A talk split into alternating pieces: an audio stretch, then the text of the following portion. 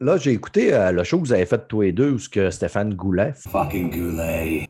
il disait que j'avais pas de crédibilité. Ah, j'ai dit ça? C'est pas comme si que Stéphane Gagnon, il a de la crédibilité. Puis là, je le tabarnak de Caris, c'est moi qui ai mis en couple ces deux hosties-là, puis ils parlent, dans- ils parlent de moi. Là, j'ai dis dit. OK, c'est vrai que j'ai pas de crédibilité, puis j'ai beaucoup de crédibilité, mais le gars qui se dit fan numéro un de, de Last of Us au Québec, puis qui est pas capable de démêler Frank puis Bill, je vous écoutais, Frank, Frank, je te même, c'est Bill, Bill Tabarnak. Hein? Ben oui, oui, c'est moi qui n'ai pas de crédibilité, fucking goulet. C'est- C'est pas- c'est facile, c'est facile de taper sur quelqu'un qui n'est pas là. Hein? Ouais, C'est pas moi qui l'ai ramené à l'ordre, le gars qui a comme joué au jeu une fois et pas 15. à un ouais moment c'est donné, ça. j'ai dit, à un moment donné, j'ai inversé, j'ai dit, il me semble qu'on se trompe. C'est ça. Eh oui. Fait que, euh, ça prend quelqu'un qui n'a pas beaucoup de crédibilité pour en, en reconnaître un Ouais, autre. ouais, pour remettre les autres à leur place. Et vu que tu m'as dépanné aujourd'hui, je te pardonne. Fait que les boys, vous êtes prêts à commencer ça? Cette conversation va être enregistrée.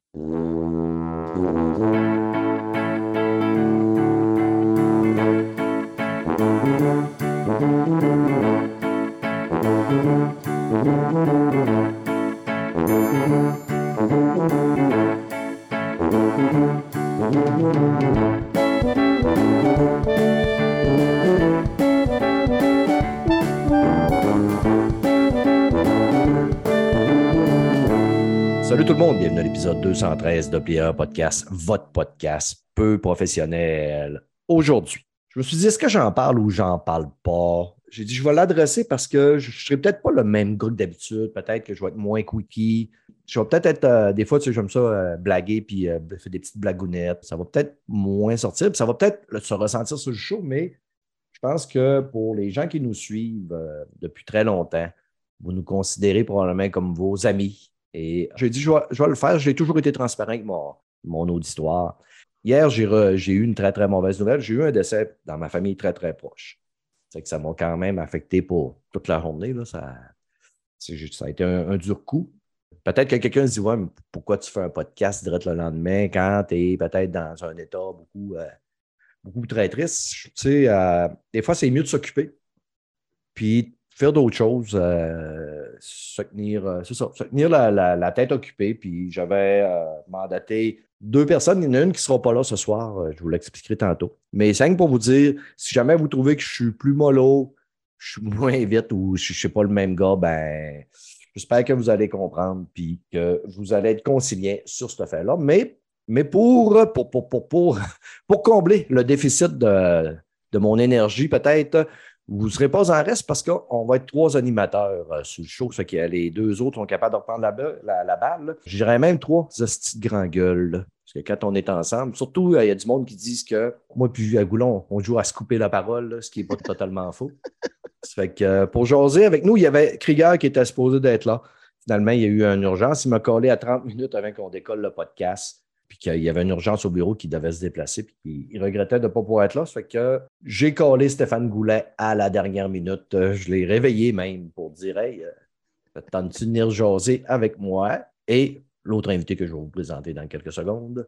Mais merci, Steph, d'avoir pris la balle au bon puis d'être arrivé. euh, C'est la moindre des choses. Puis mes condoléances, mon ami, honnêtement. Puis si tu as besoin de n'importe quoi, n'hésite surtout pas. Je te l'ai dit en privé, je te le dis ici aussi, mais c'est jamais facile. Puis, euh, tu sais, chapeau, euh, finalement, de, de faire le show encore aujourd'hui.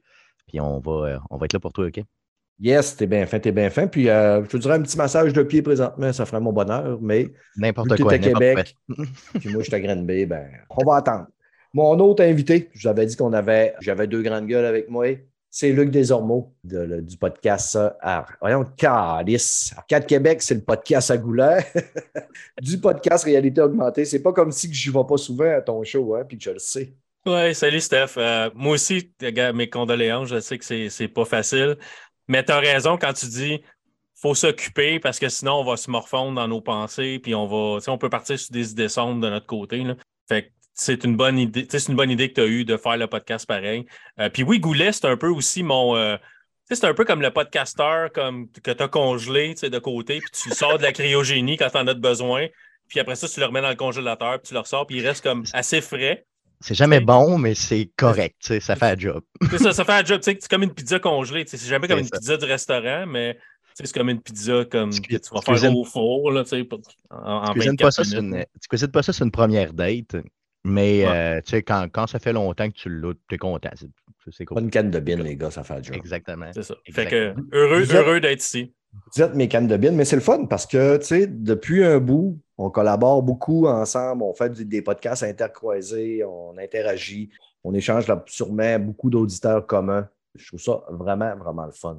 Oui, tout à fait. Ouais, hein, clairement. ouais, je suis d'accord. Il y en a, puis il y en a d'autres qui vont se joindre à notre grand groupe éventuellement aussi. Là. Je veux dire, moi, je travaille à intégrer là, mes amis de, de- les geeks contre-attaque euh, tu sais, là-dedans, dans ce grand cercle-là. C'est vraiment cool pour vrai. J'adore ça, le fait qu'on puisse euh, tous s'intégrer et tout. Euh, pourquoi pas le salon de gaming de M. Smith euh, qui s'en vient avec nous. M2 Gaming, let's go, venez tous Ouais. nous rejoindre. On va, on va avoir du fun. Steve Tremblay, il est venu deux fois à notre show. Puis euh, c'est vrai que je l'invite peut-être moins souvent. J'ai- comme toujours l'impression qu'il est un peu comme dans sa bulle, Steve. Fait que, Il est occupé, il est beaucoup occupé. Ouais, hein. Moi, les, dernières fois que je, je l'ai invité, euh, il, a dû refuser, mais tu sais, je voyais qu'il voulait venir, là, mais sais, il y a famille et tout ça, tu sais, à un moment donné, puis il y a ses, ses choses à faire rouler aussi. Là. Euh, puis il en produit du stock, ce gars-là, énormément, là, à lui tout seul. Donc, euh, non, mais honnêtement, pour vrai, il, il va venir. Il faut continuer à l'inviter, simplement. C'est ça. Ben, au prochain podcast, justement, on va avoir encore un podcast intercroisé parce que j'invite les boys de, des Geeks Contre-Attaque. Il va y avoir Éric Lajoie, Conan et euh, Mike Guy. Mikey G, euh, yes, euh, oui. Mikey G. Mikey G, c'est ça. C'est OK. c'est Michel, son nom, c'est pour ça qu'il y a. Fait qu'on va avoir Michou. J. Michou J. Comment compliquer les affaires pour rien? Côté.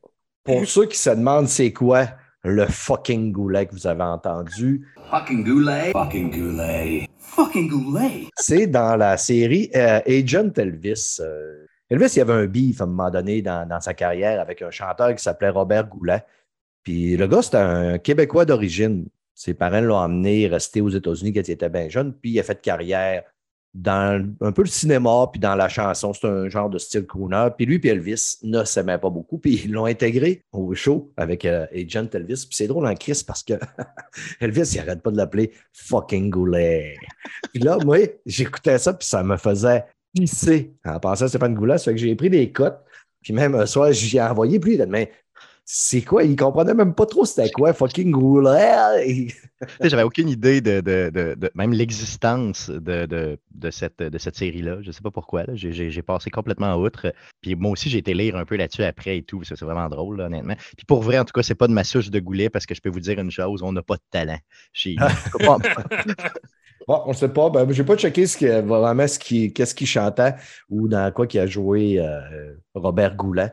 Mais fucking Goulet, vous me connaissez, ça va sûrement devenir un running gag, à même titre que Ta gueule Max, qu'est-ce qu'il dit, what he says. Fait que les amis, sur toute euh, cette grosse intro, on va aller parler de films et séries.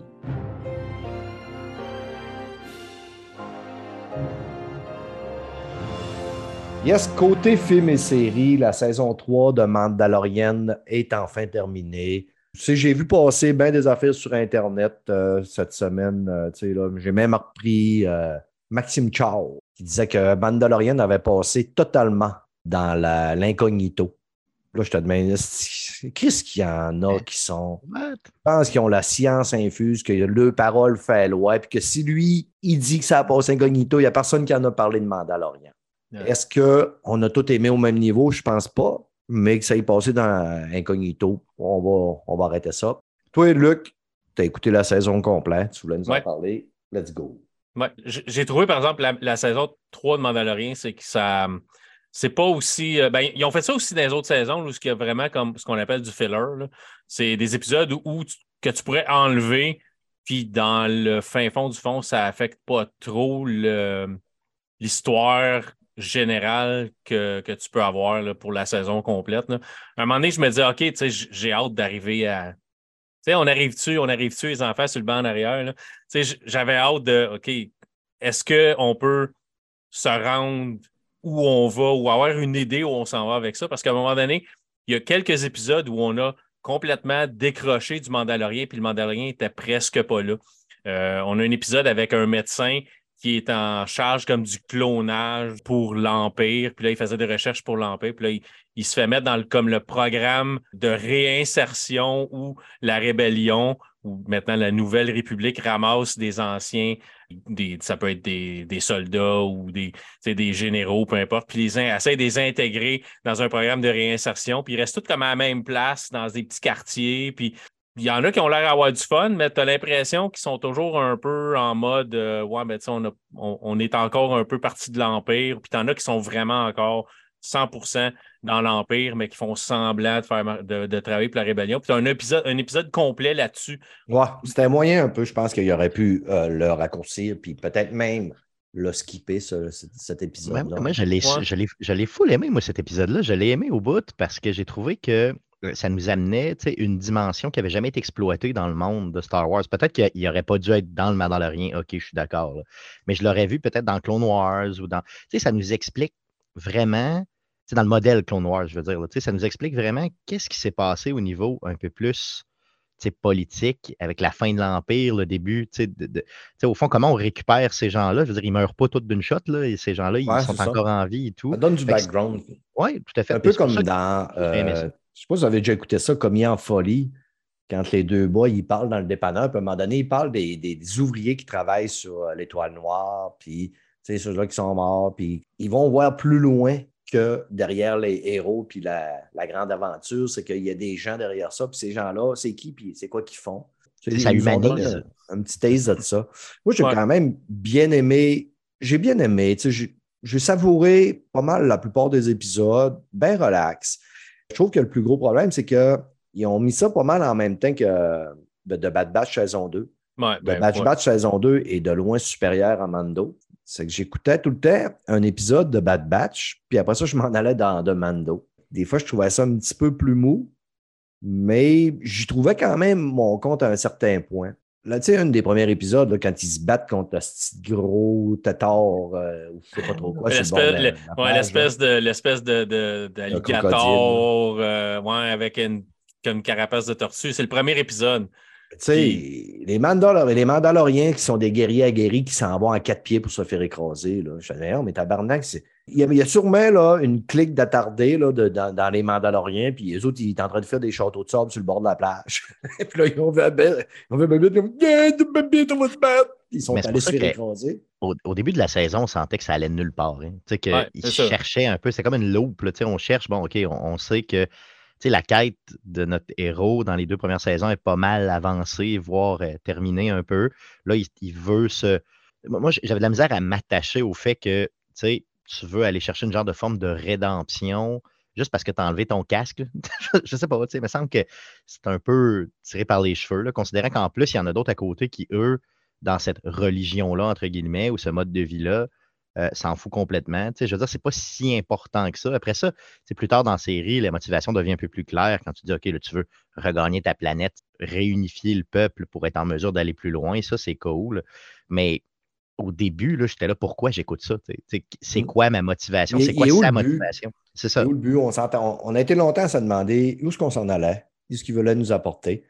Euh, je ne sais pas si vous êtes comme moi, les boys, mais à un moment donné, je me demandais pourquoi que j'ai un peu plus de misère à, mettons, à m'attacher à la série de Mandalorian. Il y a quand même des bons effets spéciaux. La DA est belle. L'histoire n'est pas si mal que ça. C'est vraiment dans le lore de Star Wars. Puis c'est du lore qu'on on n'avait pas avant, tant que ça. Mais je pense que du fait que tout le long de la série, à part Bo-Katan, on ne voit pas grand visage là-dedans. Là. Tu sais, et puis les autres personnes à côté, là, mais le gouverneur euh, noir qui est joué par euh, Carl Weathers. Ouais. Carl Weathers. Mais, ouais, mais le, problème, le problème de la série de Mandalorian, c'est plate à dire, mais, mais, mais euh, c'est l'acteur principal. Pedro Pascal, il est trop occupé à être. Il, est ailleurs.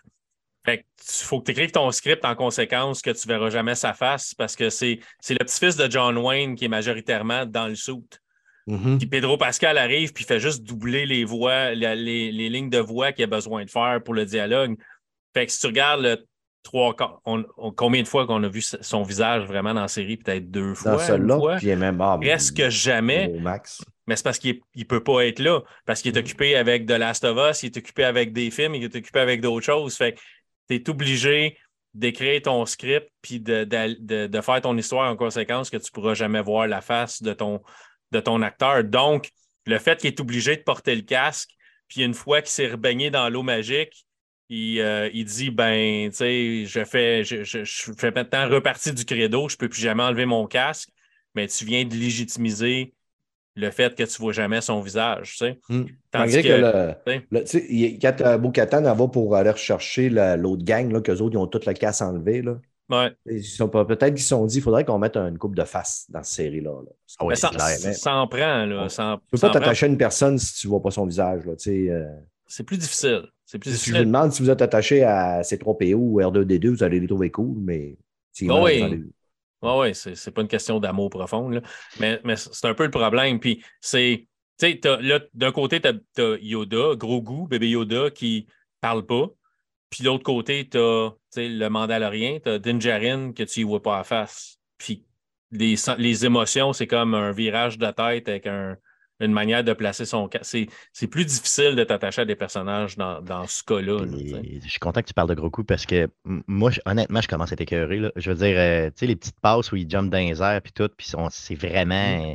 Un, mannequin en robeur là, qui ouais. jump partout, là, ouais. ça commence à m'énerver pour vrai. Ouais, c'est un point que j'avais rapporté aussi, là, quelques podcasts, là, que le, le, le fait qu'on va vous le montrer bien comme il faut que c'est une marionnette là, pour que vous ayez du fun puis vous ayez le sentiment qu'on est dans Sesame Street. Là. Ouais. ça m'énerve. Tu sais, les, les, autres premières saisons, le personnage Grogu passe en tant que tel, parce qu'on le voyait vraiment comme un bébé, là, il commence à vieillir. Mais là, à un moment donné, je me mais c'est quoi son petit but à part que vendre de la C'est ça, exactement, c'est ça. Tout à fait. Puis, ouais. c'est ça. Puis aller jusqu'à la fin, là, bon, mais OK, là, il a sauvé la vie à Mando. Il maîtrise un peu plus la force. Je pense que j'aimerais ça qu'on fasse un petit step un peu dans le temps, puis qu'on ait moins à faire un bébé tout mignon, puis qui commence à être un peut-être un adolescent. Là. Je ne sais pas dans, au niveau de sa race ils vieillissent bien vite, là, mais ce serait le fond de faire un, un petit bon pour qu'il devienne, devienne à tout le moins un adolescent. Moi, je pensais qu'on allait voir des épisodes dans lesquels, en tout cas, j'espère que dans les prochaines saisons, c'est ce qu'on va voir. Euh, un épisode dans lequel on voit d'où il vient, puis un peu son histoire à lui, parce que là, il arrive d'un peu de nulle part hein, au début de la première saison. Puis qu'on voit, là, le convoi évoluer, effectivement. Là, faites-les vieillir un peu, faites-y faire vraiment quelque chose, sinon éliminez-le, là, enlevez-le de là. Je comprends qu'ils ne l'enlèveront jamais parce que c'est une vache à lait là, incroyable. Mmh. Mais quand même, je veux dire, mais, mais, mais il commence à m'énerver. Pour vrai, là, euh... En plus, l'incompréhension, c'est un peu. Le, le, lui il était avec les autres jeunes Jedi qui se sont fait éliminer mmh. par euh, Luke Skywalker. Non, mais, Anakin, euh, Anakin Skywalker. excuse, Anakin.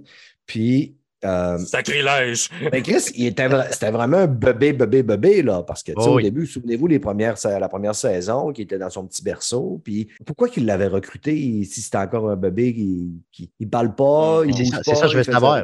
C'est ça, je veux, c'est ça, je veux savoir. Où tu as été le chercher? Qu'est-ce que c'est ça? Pourquoi? Je veux dire, il était donc bien jeune à ce moment-là. Ouais, non, moi, honnêtement, l'origine story de Grogu, je la veux pas, là. Chris Rock, il faisait pas grand-chose à part dévisser un pommeau sur un oui, mais il n'est pas obligé d'être central. Ce que je veux dire, c'est que ça peut être une histoire dans laquelle, à un moment donné, hop, c'est un élément, puis là, tu comprends d'où il vient, mais moi, c'est plus comme ça que je l'amènerais qu'autre chose. Ouais. Euh, un peu semblable à un filler, comme on disait tantôt, mais au moins, vers la fin, tu as comme hop, un petit quelque chose. Moi, je commencerais la. la, la... Je pense, j'étais sûr, sûr, sûr qu'on allait voir ça dans saison 3. J'étais sûr. Pe Peut-être dans la série Ahsoka, parce qu'Ahsoka, il y, y, a beaucoup de rumeurs qui ouais. disent que Grogu va être dans Ahsoka. Ahsoka a un backstory qui va dans Clone Wars plus que le Mandalorien. Peut-être que dans Ahsoka, il pourrait nous donner un peu de viande alentour de, de Yoda. Mais tu sais, Yoda, le, le problème, c'est à ce qu'on en sache, dans le lore de Star Wars qu'on a présentement, il y a, il y a, deux de la race de Yoda. On ne sait même pas c'est quoi leur race, d'où ils viennent. Puis il y a Yoda, puis il y a Yaddle, qui était la, la, la femelle version de Yoda dans les prequels. Fait est-ce que, tu sais, Grogu, est-ce que c'est un clone qui a été fait à partir de cellules souches de Yoda ou Yaddle? Est-ce que c'est Yoda et Yaddle qui pensent comme une soirée bien arrosée puis euh, ils ont fait un petit Grogu? Je sais pas, tu sais. Fait que ça, il vient de où? Ça pourrait être intéressant de, le savoir, mais oui, Théoriquement, Yoda, il y a, une cinquantaine d'années parce qu'il vieillisse tranquillement. Yoda est mort à 800, 900 ans dans le retour du Jedi. Fait qu'ils grandissent pas nécessairement rapidement. Mais tu sais, Yoda, c'est pas. Yoda en tant que tel, quand tu le regardes, c'est que ses petits poils gris, il n'est pas cute. Il est pas. Fait que Non, mais il y a peut-être un petit gros bat, par exemple. Peut-être. Peut-être Clairement. pas, peut-être pas une canne qui se promène avec, peut-être qu'il sais, là-dessus en marchant, mais on sait pas. Mais tu sais, il, la- il remet par-dessus son bras. Quand il bande, les pattes, il terre. touche même pas par terre. Non, c'est sûr. Puis peut-être que tu sais, c'était- c'est ça qui permet de sauter si haut aussi. tu sais, C'est comme un spring. Puis Ouais. ils, ont, ils ont juste. George Lucas a dit Ouais, mais on peut pas mettre ça dans le film parce que c'est pour enfants. Fait qu'on va l'enlever au montage. Mais je sais pas. Mais tu sais, c'est. Un ado Yoda, j'ai l'impression que le moment où ce que tu le fais grandir, tu sais, tu vas perdre un peu son cuteness. tu sais. Euh, garde, juste Gardien de la Galaxie, là, quand bébé Groot est arrivé, le, le petit Groot, quand il, il est revenu, c'était comme, il était cute, il était le fun. Puis là, il est tombé ado Groot. Je pense pas que tu aies vendu autant de bébelles d'ado Groot Non, que de bébé non, Groot. Il y a c'est- dit quoi qui nous tombe plus nerfs qu'un asti d'ado à TV qui est, euh, qui est dans sa crise d'adolescence? Mm. Fait que moi, ado Groot, dans sa crise d'adolescence, il m'a tombé sur les nerfs. C'est ça. Fait que je C'est sais pas. Je sais pas où ils peuvent aller avec ça. Déjà, vers la fin de la saison, ils ont donné, un- ben là, ils l'ont détruit, mais ils ont donné un IG-12. Fait que là, il était capable de se promener dans un petit robot, puis il était capable de, non, oui, puis. Mais tu sais, ça coûte quoi? T'es t'es capable de traduire des langues différentes d'un à l'autre sur le fly, tu sais. Pourquoi pas y donner tu une, une boîte à voix avec plus que des oui puis des non? Là, il rajoute. Zian. là. Puis il est capable de se battre, mais il y a deux bras, pourquoi s'il ne donne pas une arme, tant qu'à faire, pour qu'il vraiment qu'il puisse se défendre, pas juste donner des coups de poing ou arrêter du monde de se battre ensemble. Mais au moins, ils ont fait un pas vers l'avant. Il est capable de dire oui, de dire non, puis de. C'est démontrer certains sentiments, puis il est capable de faire quelque chose de plus que juste voler dans son petit landau, puis rien faire, puis juste être cute. Là. Parce qu'on s'entend. Ouais, je pensais qu'il allait faire de quoi avec ce robot-là, moi, honnêtement, puis ils n'ont rien fait avec. là. Pour vrai, il ne sert à rien. Non. Ouais, ben là, à la fin de l'autre, il allait rechercher la, la- la tête euh, dans, dans le bar. là. Ouais. Peut-être qu'on on va en voir plus. Mais tu sais, puis là, ils sont comme un peu coincés aussi parce que tu sais, là, ils, nous l'ont fait en marionnette. Est-ce qu'ils vont- ils seraient capables de nous le refaire, nous le repasser en image de synthèse? Peut-être. Sûrement, on fait des humains en image de synthèse.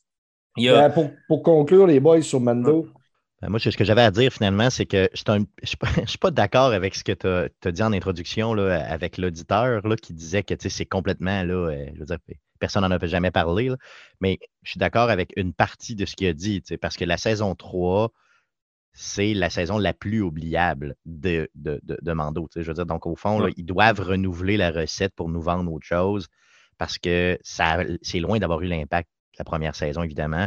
C'est loin d'avoir eu l'impact de la deuxième. Quand on parle strict, tu sais, si on isole la troisième, là, c'est. C'est pas mauvais, mais c'est la moins bonne des trois. Ça n'a pas passé inaperçu, évidemment. Euh, c'est une série TV. Oui, oui, tout à fait, c'est ça. Mais tu sais, Ouais. c'est pas. c'est- tu sais, les- les- la première, je me rappelle de l'impact. là, Les gens en parlaient avec, avec, les geeks autour de moi. Ça, ça, ça mourait à tous les jours. Là, Mm. tu sais, qu'il y avait une- je veux dire, ça arrêtait de vivre pendant a- quand, quand la- la- la- la- un épisode était mis en ligne. Là, euh, c'est plus le cas pantoute. Hmm? Ouais, moins. Ouais, c'est ça. Luc, mot de la fin Ben- pour Mando.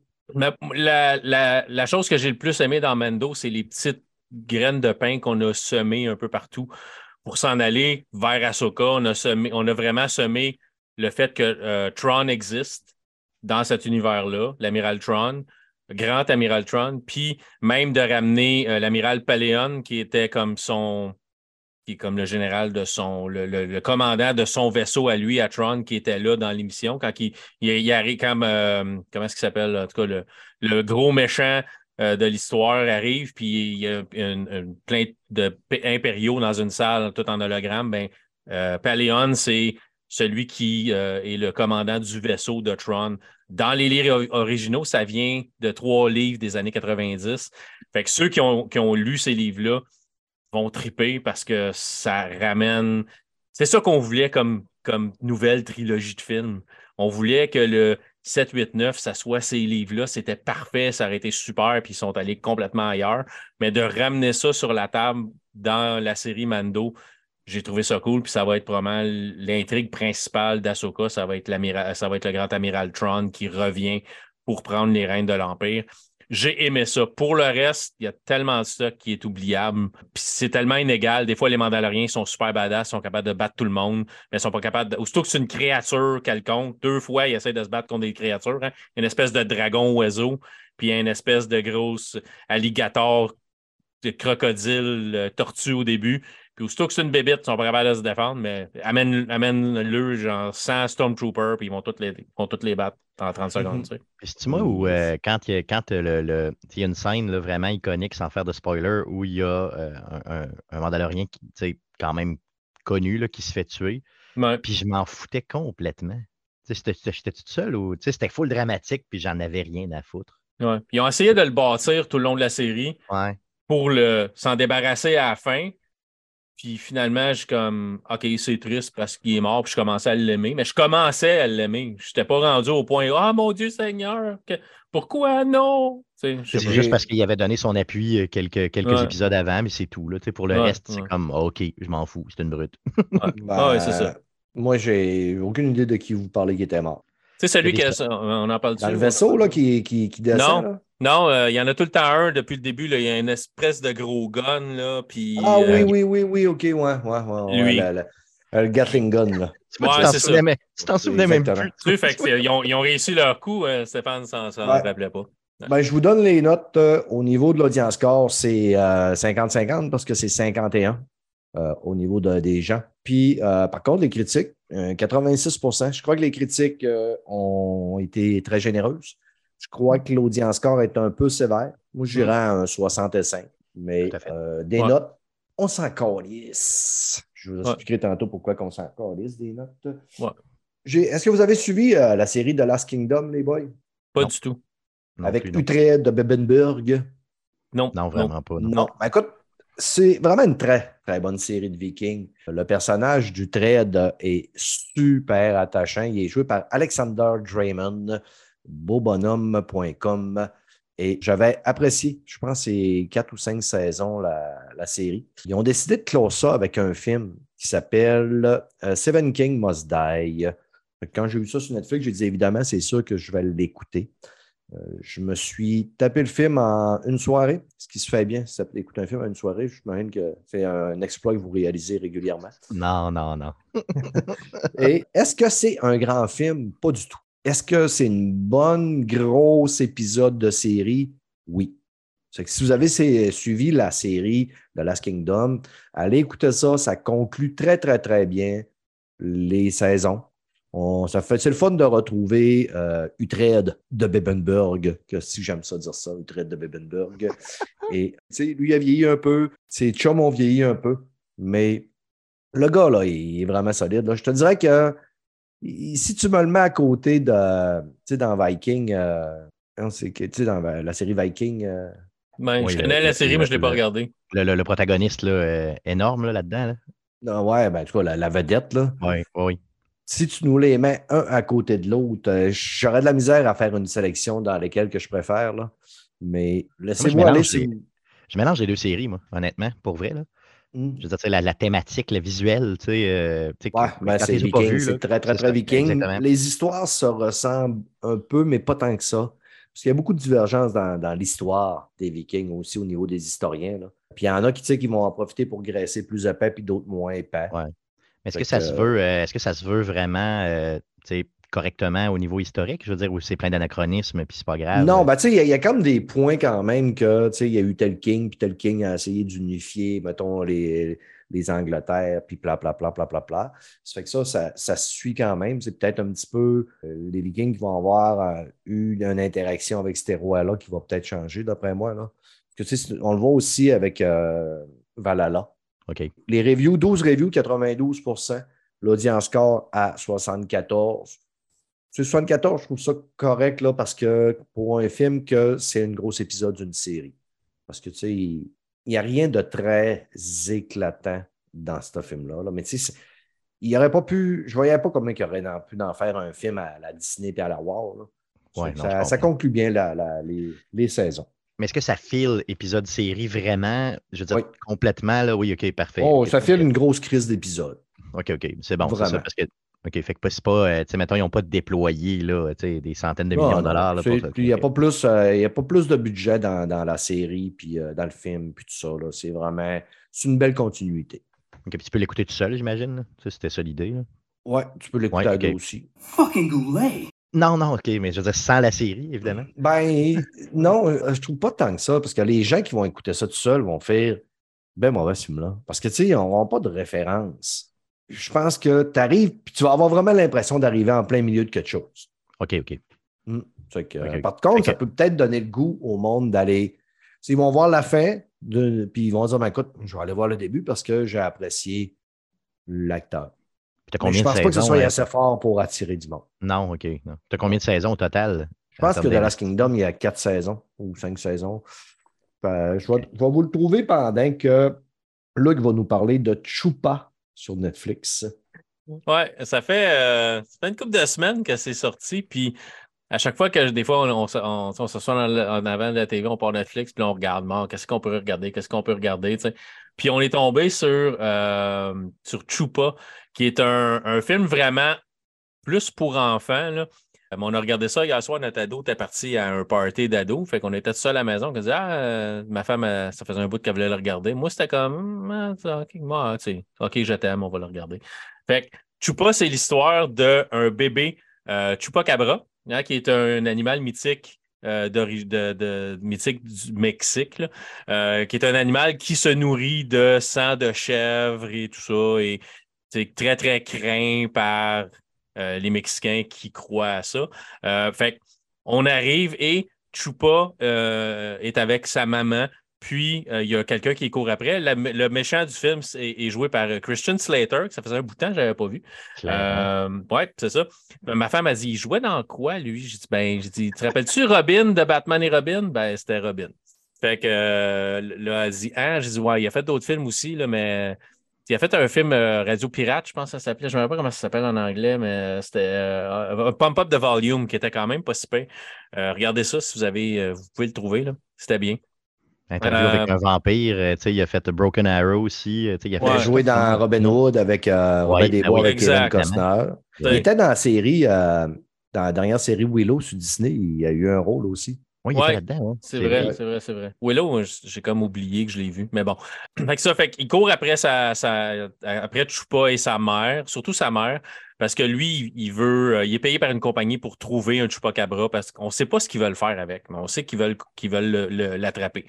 Fait que la mère se sauve avec son, son, son bébé, la mère se fait frapper par une voiture et se sauve de son côté, le petit bébé reste de côté et se, fait- et se ramasse dans une ferme euh, au Mexique où on va rejoindre nos, personnages principaux. Il y a un petit gars qui est le personnage principal qui s'appelle Ale- Alexandro, euh, mais tout le long, sa mère l'appelle Ale- Alejandro, mais c'est tout récent, qu'un coup qui est rendu au Mexique, toute sa famille l'appelle Alex. Fait c'est comme Alexandre, Alex. Ben, donc, euh, ce ramasse-là ne veut pas y aller. Son père est décédé. Euh, il reste tout seul avec sa mère et son père, il avait booké un voyage au Mexique pour aller, aller se ressourcer avec sa famille, voir ses origines. Il n'est pas très, très Mexique, le petit gars. Il se fait toujours niaiser à l'école. Il est pas, c'est, le typique euh, outcast à l'école, petit gars mis de côté à l'école qui se fait niaiser par tout le monde, il est populaire et tout ça. Puis lui, est tout seul à sa table en train de jouer à son Game Boy. Ça se passe dans les années 90.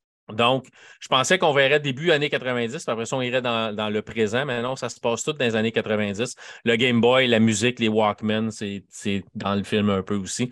Euh, donc, euh, Ale- Alejandro se ramasse au Mexique avec sa famille, son cousin, sa cousine, son grand-père, euh, qui, euh, qui restent tous sur une petite ferme. Et puis, on s'aperçoit que Chupa, le bébé Chupacabra, euh, vient à la ferme le soir pour se nourrir, puis pour avoir comme un contact avec les gens. Puis c'est le grand-père. Le grand-père est au courant qui est là. Donc, c'est.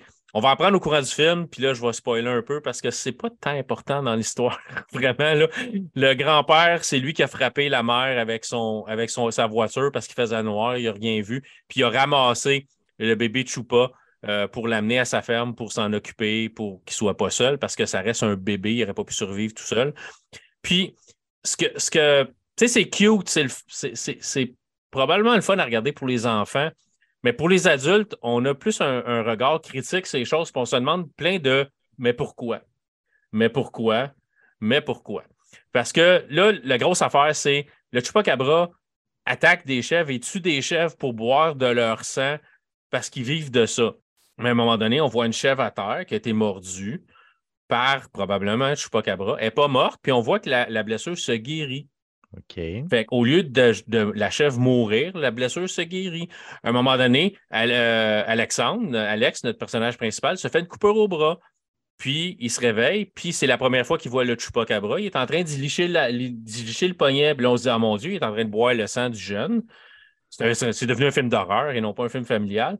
Fait que là, il se réveille, il voit le chupa, voit que l'autre est réveillé, il se sauve par la fenêtre. Puis là, puis la coupure du petit se cicatrise, elle disparaît. Mais c'est jamais expliqué. C'est jamais comme Ah, mais c'est un mythe qui tue des chèvres pour de vrai, ils guérissent. moi, je, me dit tout le long, tout le long, on va s'apercevoir que c'est un ours ou une bébite qui attaque les chèvres ou un coyote qui, attaque les chèvres. Puis le chupacabra vient guérir et puis c'est pas la bébite tueuse qu'on pense parce qu'il est cute puis il est fin. Puis... Mais c'est jamais expliqué. C'est, Ouais, on fait répète, rien avec. ça répète l'antagoniste aussi, le, le- le chasse pour ces, ces propriétés-là, justement, peut-être de guérison et autres. Ça Exact. pire, là. Ouais. Puis on n'explique pas les, les motivations du- de- du personnage de Christian Slater. On explique, on, on sait qu'il veut l'avoir, on sait qu'il veut l'attraper, mais à chaque fois, il tire dessus avec un dard pour le tranquilliser, pour l'endormir. Il le ramasse, puis il dit Faites-en pas, ça va être correct. Puis il tient dans ses bras le, le- le bébé Chupa, puis il dit Ça va être correct. Ça va... Il n'a pas l'air méchant, il n'a pas l'air de vouloir le disséquer pour voir qu'est-ce qui se passe en dedans. Puis là, ben, les, nos, nos personnages principaux, les gentils, réussissent toujours à l'arrêter puis à reprendre le bébé Chupa, mais on n'explique pas les motivations de pourquoi. Puis, fait que tout le long, on, sait qu'ils veulent le pogner, on ne sait pas pourquoi, on sait qu'il y a une compagnie en arrière de ça, mais est-ce que c'est du monde bienfaisant qui veulent pouvoir guérir les humains en essayant de comprendre qu'est-ce qui se passe dans l'ADN du Chupa? On ne le sait pas. On n'explique à rien pantoute. Quand t'as pas de La- motivation, c'est dur de suivre. hein. Il y a une grosse controverse aussi au niveau du titre Chupa. Parce que en Amérique du Sud, Chupa, ça veut dire soc, sus, Ou- Sœur. sus, du soc. Ouais. que, dans les deux contextes, ça a créé un, une genre de controverse en Amérique du Sud parce que le film s'appelle Tsus ou Tsoc. Les, dans les deux, c'est t'es mauvais ou c'est sexuel. Ça, fait que ça a créé une controverse sur le fait qu'ils ont très, très mal choisi le titre. Au lieu de l'appeler Chupacabra, ils ont pris un raccourci qui est fait que ça soque. Ouais, mais c'est ça. Mais il l'explique dans, dans, dans, le- dans le film quand. Au moins, il n'adresse pas pourquoi il guérit, mais il adresse qu'il soque. Ouais, c'est ça. Mais ils, ils- ils le disent aux jeunes. Le jeune l'appelle Chupa parce que c'est plus court pour Chupacabra. Puis il dit Tu sais que ça veut dire euh, suceur de sang en, en espagnol, mais il dit Ben, t'es mon petit vampire à moi. Puis les veut ça cute, là, mais tu sais, ils sont, ils sont conscients là, que. Tu sais, des fois, parle-en bien, parle-en mal, mais parle-en. là. Exactement. Mais c'est Ouais. un, peu, c'est un peu ce que je reproche au film, c'est qu'on t'explique rien. La bébête est cute, puis c'est ce qui a fait que ma femme a voulu le regarder. Là, tu vois la bande-annonce, ça a l'air d'un, d'un, d'un petit tigre avec plein de poils, un chat, avec des ailes, puis une queue pointue. Fait que ça a l'air un peu d'un griffon. Tu sais, un bébé griffon. On, a- on en achèterait un à, à Ouais, nos enfants. Ouais, ma femme, c'est j'en veux, je le veux, je le veux, je le veux. tu sais. ouais. Mais- fait que- puis tu te ramasses, tu sais, vers la fin du film, puis là, ben, tu sais, il faut qu'il retrouve sa famille, parce que c'est le but du film. C'est c'est l'histoire du chien perdu que tu retrouves, tu sais, sa mère, puis là, le, le méchant, Christian Slater, sait que ça existe, puis il l'a vu, il l'a eu dans ses bras. Fait que là, là, le fait qu'il pensait que c'était encore un mythe, mais peut-être qu'il n'était pas sûr, ben là, il sait, il en a vu, puis il a vu la mère, puis il a vu comme le frère, puis le père, puis ils sont tous là. Il y, en a, il y en a quatre à un moment donné. Fait que là, mais ils réussissent à l'arrêter, ils l'assomment, puis là, ben, tout le monde repart de leur côté, mais il est encore là, le méchant. On ne le revoit jamais. Il est comme assommé dans le désert, mais ben là, là, il y a une motivation encore plus grande parce que là, il, il sait qu'il existe. Il l'a il tenu dans ses bras, mais tu ne le revois plus. C'est fini. C'est comme tout le monde retourne chez eux, tout le monde est heureux, tout le monde il est content. Les chupacabras s'envolent vers le, vers le ciel couchant, mais le soleil couchant, mais il- on- n'explique rien. Mettons, euh, si, si on y va en conclusion, Luc. Euh, non. Regardez d'autres choses. Ah, OK. À Ben, moins- pas si mal, par exemple. Ben, à moins que vous voulez regarder un film avec vos enfants, c'est cute, puis eux autres ne se poseront pas trop de questions. Ah, il est Ouais. cute, le petit chupacabra. Ah, puis il n'y a pas de sang vraiment. C'est pas super violent. C'est pas violent. C'est cute. Puis c'est un, c'est un jeune adolescent qui est comme le personnage principal. tu sais. Fait que Mm. ça vient chercher les jeunes, mais pour un adulte, baissez vos, Ouais. baissez Je pense vos attentes. euh, c'est le public visé et c'est ça. Je pense que le public visé, c'est pour les enfants. euh, C'est ça. quand tu regardes la bête. Parce qu'il score quand même pas si mal. Et, euh, au niveau des, des reviews, c'est 68, puis au niveau de l'audience, c'est 62. Ouais. Pour un film Netflix ça, moyen, d'un- C'est clair. de- Non. d'un début de soirée, d'une fin de semaine pluvieuse que les enfants, euh, tu veux occuper les flots, tu le- t'es fou là-dessus. C'est ça. Mais ça, ça manque un peu de conclusion, par exemple. Ça va Moi, ce que je retiens de ça, c'est qu'on pourrait m'appeler Stéphane Chupa Goulet. Puis euh, je serais bien heureux. Fucking goulet? Fucking goulet. Yeah. Je sais pas si vous avez checké sur Netflix, c'est sorti a une semaine ou deux, euh, une série avec euh, Glenn de Walking Dead, Steven Yeun, puis Ali Wong. Ali Wong, j'avais pas trop de, de références dans quoi qu'il avait joué, mais ça s'appelle Beef, ou en français Acharné. Et euh, j'avais quelques collègues qui avaient commencé à m'en parler. Ça fait que j'ai dit, tiens, pour le podcast, je vais me lancer là-dedans. Mais j'avais vu quand même les previews, puis je, tu sais, je l'avais mis dans mon listing. C'est que j'ai commencé à écouter ça. J'ai quatre épisodes d'écouter jusqu'à date. Puis les quatre épisodes, j'ai vraiment, vraiment aimé ça. On parle d'un contracteur qui est vraiment là, dans sa déchéance la plus pure. Il vit d'un motel avec son frère. Tu vois qu'il n'y a rien qui marche dans ses affaires. Puis on a une demoiselle qui, a parti une boutique de plantes. Ses affaires vont quand même assez bien. Puis elle, est en train de négocier un contrat pour euh, s'associer avec une grosse chaîne, un genre de Costco. Le, premier épisode, ça commence que euh, Steven Young, lui, il s'appelle euh, Danny. Danny, il veut accepter- essayer de la retourner un genre de barbecue au propane. là. Puis il est dans le fil, puis là, il, tu le vois, il est exa- exaspéré. Le caissier, il parle avec le gun avant de lui. Il est à bout. Puis quand il arrive, ben, il n'y a pas sa facture. Puis le gars, il lance que ça fait genre 25 fois, là, si qu'il vient pour rapporter la même affaire, là, des détecteurs de, de carbone. là. Ouais. Finalement, il est obligé de repartir avec ses affaires, mais il se fait couper par un char. Lui, il tente de reculer. Il y a un char qui le klaxonne. Puis là, tu sais, il break. Puis là, il style le char klaxonne. Bip! Là, lui, qui c'est quoi qu'il y a? C'est quand t'es vraiment. Il te reste juste la place pour une petite goutte d'eau, là. Il y a quelqu'un qui met juste un petit peu plus qu'une goutte d'eau, comment tu peux, tu peux tomber dans l'excessivité. Là. Lui, il est rendu là, là. Puis là, le char, il part, puis lui, il décide que ça ne se passera pas de même. Il part après le char. Ça ensuit une course-poursuite. Les deux se séparent, mais il a pris le numéro de plaque. C'est que là, évidemment, la personne dans le char, c'est euh, notre demoiselle Ali Wong, qui, elle, sa vie, a beau être dans une belle petite maison, ben d'argent, là, sa vie ne va pas tellement mieux. C'est qu'on là, on a deux affaires à deux personnes qui sont au bout des nerfs, sont brûlés, fatigués, exaspérés, puis ils vont commencer à se faire des coups un après l'autre, puis à- ils ne se lâcheront pas, là, pour tout le temps avoir le dernier mot. Là. Puis ils font un focus sur cette histoire-là. là. Ça fait que ça entraîne une série de conséquences. J'ai hâte de voir jusqu'à où ce que ça va aller. J'ai quatre épisodes d'écouter jusqu'à date. Je me suis bien amusé. Les personnes qui l'ont terminé m'ont dit qu'ils avaient vraiment aimé la série. Les critiques scorent 98 au niveau de 98 reviews. 98 pour 98 reviews. Puis l'audience score, plus de 1000 1000 ratings, c'est 87 Ça fait que ça sonne bien pour la continuité de cette série-là. Si vous êtes, euh, vous êtes, euh, vous avez une vie de merde, allez écouter ça, vous allez voir qu'il y a du monde pire que vous autres, puis que dans la vie, à un moment donné, il faut apprendre à respirer parce que tu ne sais jamais quand est-ce que ça va ex- escalader. Escalader. Escalader. D'aller que des. D'escadal. Sans empirer. Escaladal. Sans ouais. Exactement. C'est une comédie? C'est supposé être une comédie? ou- Oh, c'est une comédie, c'est pas, pas dramatique, là. tu sais, on- Ok. C'est vraiment dans, dans la comédie la plus pure. là. Ouais, je vais peut-être regarder ça. Ouais. Gou, tu t'es-tu trouvé un petit sujet? Euh, oui, tout à fait. Euh, Farador, est-ce que je peux te reparler de Farador? On en a parlé euh, chez, euh, Oui. chez De- avec Denis Talbot dernièrement. Comment? Je vais chercher mon verre d'eau avec mes écouteurs, j'entends tout ce que tu dis. C'est que, Oui, mais Steph, Steph, pendant que ça va te faire du montage, je m'excuse, mais je viens de recevoir un, un- un- un texto de ma blonde qui dit que ça coule chez eux. Fait qu'il faudrait que j'aille voir, là, il y a un genre de dégâts d'eau chez eux. OK, bon, Et écoute. ça, ça- ça euh, pisse. Mais je te ferai Farador, puis je décrisserai. Puis au bon, pire, a tu- pas de trop, mon peux chum. dire On, que bon, on est je déjà. euh, là, dans désolé. 15 minutes, on va déjà être à une heure. Ça qu'on va clencher. Puis avez-vous assez ça, de. euh, À, à deux, êtes-vous capable de. de, de, Oh, de- On va s'arranger, on va s'arranger. Désolé, désolé. Fucking goulet. Good. Fait que, regarde, je fais. J'étais désolé, désolé, là, regarde, je suis trop en demande. Tu sais, Farador, euh, donc je voulais te parler de justement du, film Farador qui est sorti le 21 avril dernier. Moi, j'ai eu la chance de le voir en, en- en- première, là, si tu veux, à Québec, invité comme comme, comme un média. Là, je me sentais big.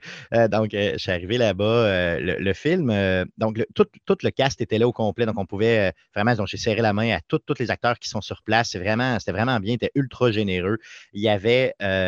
Édouard Tremblay, qui, est, qui, est la personne qui est derrière le film, derrière hein, le, projet Faradar depuis ses tout débuts. Pour ceux qui ne connaissent pas le, matériel de base de Faradar, c'est issu d'une série euh, qui est sortie, une, mini-série qui est sortie euh, avant YouTube, imaginez, OK?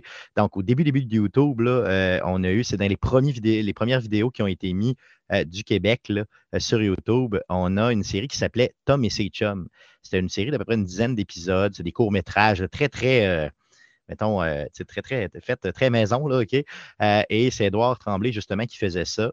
Et il y a un épisode là-dedans qui est ressorti du lot où tout le monde s'est mis à capoter sur cet épisode-là. Il y a des millions de views. Ça s'appelle La bataille de Farador. Allez voir ça. Pour vrai, vous allez rire. L'humour grivois, ça mélange un peu l'univers de Donjons et Dragons et l'univers de Star Wars. Euh, donc, oui, ça peut se mélanger, les gars. Oui, ça, se peut. Ça se peut, OK? Donc là, dans le film, euh, et là, on, a travaillé, Edouard a travaillé une quinzaine d'années justement pour monter son film. Tu sais, euh, vraiment, essai-erreur, tout ça, demande de subvention. il a été obligé de faire son casting à trois reprises parce qu'en 15 ans, les gens vieillissent, ça pas. donc, le film est beaucoup moins basé sur l'univers de Star Wars que le, mini-film original. OK? c'est vraiment plus basé sur l'univers de Donjons et Dragons. Donc, à ne pas mélanger avec le film de Donjons et Dragons, justement, que tu as déjà parlé, Stéphane, qui, était, qui est sorti aussi dernièrement. Donc, c'est un film québécois dans lequel on va avoir à peu près, je vous dirais, le tiers du film dans l'univers de Donjon, puis le reste du film dans vraiment l'univers normal d'aujourd'hui. Donc, ça se passe à Québec, Québec, des, geeks qui jasent ensemble, tout ça. Donc, c'est un hommage réel au monde geek en général. Est-ce que vous êtes obligé de connaître le monde de Donjons et Dragons pour écouter ça? Bien sûr que non, évidemment. C'est un film drôle. C'est un film. puis généralement, moi, les films drôles, ça ne me touche pas. Moi, je ris pas facilement. Puis celui-là, ils ont vraiment réussi à aller me chercher des sourires, puis même certains rires à, certains égards. Dans, ce que j'ai vraiment aimé, c'est qu'on on vient prendre la culture geek, puis on vient lisser. Là. On vient, on vient c'est le fun d'avoir un film québécois dans lequel on parle réellement à nous, les geeks qui ont déjà joué à Donjons et Dragons, qui ont, euh, qui ont, qui ont des fois euh, eu même des, vies un peu plus différentes que les protagonistes qu'on est habitué de voir dans d'autres films, euh, qui, qui, sont plus standards. Donc, on, rit aussi beaucoup du monde geek, puis c'est correct, on en rit bien. on, est, on est bien. ce que j'ai trouvé comme un petit peu comme point négatif, c'est que j'ai trouvé le film est un petit peu long. On aurait pu, c'est un, une heure, presque deux heures, je dirais. Moi, je l'aurais, j'aurais peut-être un, 10-12 minutes euh, qui aurait pu être coupé euh, à un certain moment. Euh, je vais vous laisser voir le film, vous, le comprendrez. Et ce qui est la, très grosse force du film, outre le fait qu'on baigne dans un univers geek, c'est le côté que j'ai le plus aimé. C'est vraiment, on reprend à peu près textuellement là, à, une virgule près vraiment la vidéo de base de, euh, du début des années 2000 qui avait été mis sur place. Je pouvais dire les lignes en même temps que j'écoutais le film. C'est hilarant. Il y a vraiment un amour constant puis une préservation constante du matériel de base. Mais on est venu vraiment builder autour de ça. Donc, en gros, si vous écoutez le matériel de base, dites-vous que vous allez voir à peu près la même chose dans le film mais qu'on est venu faire du avant puis du après. Donc, expliquer le contexte de pourquoi on arrive là. Et le après, ben, justement, comment la quête, justement, de Faradar se termine. Euh, et ça ne se prend pas au sérieux, là, quand la quête se termine, mais c'est très accessoire. C'est pour rire qu'on nous le présente et c'est vraiment super bien fait. Pour vrai, là, euh, un, film, vous voulez encourager le, Vous êtes geek, vous voulez encourager du matériel euh, québécois aller au cinéma puis aller voir Faradar simplement. Euh, et surtout, écoutez le matériel de base. Donc, allez sur YouTube, écrivez La bataille de Faradar, puis vous allez rire, là, franchement, vous allez euh, être crampé, je vous le garantis. Est-ce qu'il est, il est, au cinéma présentement ou il sort? Oui, tout à fait. Depuis le 21, depuis vendredi, oui, depuis le 21 avril, il est au cinéma. Il va être là pour un petit bout. Est-ce qu'il est dans tous les cinémas au Québec? Euh, ben, en tout cas, je veux dire, moi, à Québec, c'est sûr qu'il est partout. Puis j'ai même vu des bannières. Tu sais, sur le bord des cinémas, des fois, tu as des bannières énormes, le genre à deux étages, il y a de ça. C'est sûr que, gars, ils ont fait une tournée, euh, même en Europe, justement, pour vendre le film. Donc, euh, il y a, je peux vous dire pour sûr qu'il est à Sherbrooke, à Montréal, puis à Québec. Ça, je sais qu'il y a eu des lancements dans ces villes-là. Fait que ça ne m'étonnerait pas qu'il soit dans pas mal tout le Québec. OK, ben, il, est à, il est à Granby. Il est à euh, Gatineau ouais, ça. aussi, euh, au cinéma Bon. neuf à Gatineau, ceux qui veulent aller le voir, il est là. Il y a une grosse, grosse bannière dehors bon. S'il est à Granby puis il est à Gatineau, il est partout. Il est pas mal, euh, pas mal partout. Puis ils sont en train de négocier. pas à Saint-Vis-à-vis d'en face, nous, Notre-Dame de nulle part, mais Ouais. euh, rendez-vous dans un cinéma près de chez vous. Mais ça. je te promets d'aller l'écouter, Steph. sans joke, euh, vous allez triper. Puis pour vrai, là, Édouard Tremblay, moi, je le connais personnellement, OK? Euh, c'est la personne qui m'a le plus inspiré dans le modèle geek, là, je veux dire. euh, au fond, Arcade Québec n'existerait pas si Édouard Tremblay n'avait pas fait sa série de vidéos? Euh, moi, ce gars-là, j'ai toujours tripé dessus sur tout ce qu'il a fait. C'est un gars aussi qui était dans Philacteur Cola. Je ne sais pas si vous avez connu ça. hein, C'est très Québec-Québec, Philacteur Cola. Mais c'est un groupe d'humoristes hum, qui était à la télé communautaire à l'époque, euh, qui avait peu de moyens, mais qui faisait de l'humour très absurde. Euh, eux autres aussi, toutes leurs, saisons sont disponibles euh, gratuitement sur YouTube. Puis, c'était vraiment des niaiseries épouvantables. Donc, un groupe d'humoristes, euh, un peu à l'âge, je vous dirais, genre RBO, là, de l'époque. Qui, euh, qui faisait du stock. Puis, tu sais, c'est cheap au bout avec les moyens du bord, mais c'est vraiment, vraiment bien fait. Tu sais, il y a des bonnes jokes là-dedans, c'est épouvantable. Euh, ça date un peu. Donc, Philacteur Cola, allez voir ça. Puis, dans, justement, dans Farador, ben, il y a des props de Phila- Philacteur Cola qui traînent un peu partout sais, il y a beaucoup de lore, je veux dire, de, de- de cette gang-là en général qui sont là. Euh, regarde, je ne suis pas un critique de cinéma, là, mais honnêtement, j'ai j'ai eu un bon moment. Euh, tu es un geek. Fait Pour les fois qu'on a du stock geek et euh, le fun Ah oui. euh, au Québec, fait par des Québécois, on va l'encourager. C'est Lancez-vous. qu'il y en ait plus. Ben, lancez-vous. Puis en plus, ça va lancer le message que si, si ça, si ça se comporte bien au, au, box-office, euh, puis que ça, c'est réussi à être rentable, ça va passer le message qu'on a besoin d'autres choses au Québec, puis qu'on est capable de faire autre chose. Puis ce film-là n'a pas coûté énormément cher, mais ils ont réussi à s'en sortir correctement. Puis c'est loin d'être cheap. là. Je veux dire, tu sais, quand tu es dans l'univers de Donjon, à part à la fin où il y a quelque chose de cheap, mais c'est voulu, là, euh, tu as vraiment. euh, c'est super bien fait pour vrai. C'est, euh, la quête et le fun à regarder. là. Cool. Merci beaucoup, Steph. On va te libérer parce que tu, toi aussi, tu viens d'avoir un appel que, euh, de Désolé. toute urgence. Désolé, donc je, écoute. je- je vous quitte, mais je vous aime. Tu as déjà fin d'avoir passé pour euh, venir nous jaser ça un peu. Ça fait qu'on se revoit euh, cette semaine, si Dieu le veut. Oui, yes, merci. Salut. Merci beaucoup. Juste en conclusion, les amis, rapidement, hier, euh, je ne savais pas quoi écouter. Tu sais, euh, étant donné euh, ma, ma journée que j'avais eue, j'étais assis en avant de la TV, puis évidemment, ça ne me tentait pas d'écouter un drame. Là, j'avais pas le goût de continuer ma série de beef. Même si c'est de l'humour, c'est, lourd un peu quand même. Des fois, il y a du monde qui, qui cherche à se faire de la merde. je me promenais à Netflix, Prime, puis à un moment donné, euh, j'ai tombé sur Master Z. Et puis là, je voyais que c'est marqué, c'était marqué IP Man Legacy. Fait que là, j'ai fait Ah, ben tiens, tu sais, moi, je suis un gros, gros fan de- des quatre films euh, IP Man avec euh, Don, Don, Donnie Yen. J'ai dit Tiens, ah ouais, let's go. On se clenche ça, puis on va aller voir c'est quoi. Puis je reconnaissais que Master Z, c'est un des protagonistes euh, du film de IP Man numéro 3. Comment ça? Et j'ai fait un saut parce qu'à un moment donné, je vois Dave Bautista rentrer là-dedans. Je me dis, mais voyons. Puis là, j'ai OK. dit, c'est- c'était-tu, ça, ça a été tourné quand? C'est sûr que ça a été tourné, mettons, après IP Man numéro 3. Fait que là, je regardais, puis ça a été tourné en 2019, puis Dave Bautista était quand même un, un gros nom. Là, il avait fait Les Gardiens de la Galaxie, il avait fait quand même pas mal de films. Là. Je me demandais pourquoi il était dans un film quand même un peu généré, pas générique, mais peut-être, tu sais, c'est pas, euh, c'est pas du. du C'est un peu série B, là. C'est un peu série B, Ouais. là. Là, tu sais, ben, ouais. Michel Yo, il est quand même dedans. Michel Yo, c'est pas n'importe qui quand même, mais tu sais, dans le cinéma chinois, ben, euh, c'est du cin- cinéma de sa patrie. Puis il y avait Tony Joe aussi, qui était dedans. Euh, j'ai écouté tout le film. J'ai passé un bon moment. C'est pas un film, évidemment, qui est fait pour tout le monde. Il faut aimer le kung-fu. Il faut aimer le cinéma kung-fu chinois. Et, euh, mais c'est le fun parce que j'avais bien aimé son, son rôle dans le troisième film d'IP Man. Euh, L'acteur, c'est Xing Zhang. Il se bat très, très, très, très, très bien, le gars. Puis dans le film, ça fonctionne très bien. Les combats, les chorégraphies sont belles. Dave Bautista joue euh, un bon rôle là-dedans. Le gars est solide comme acteur. C'est incroyable dans n'importe quoi qu'il fait. Puis j'étais curieux. Je me suis dit, pourquoi que Dave Bautista est là-dedans? Puis je me suis rappelé aussi que dans IP Man numéro 4, que lui, il est un petit peu. Il a été très américanisé, IP Man numéro 4. Il y avait euh, Mike Tyson qui était dedans.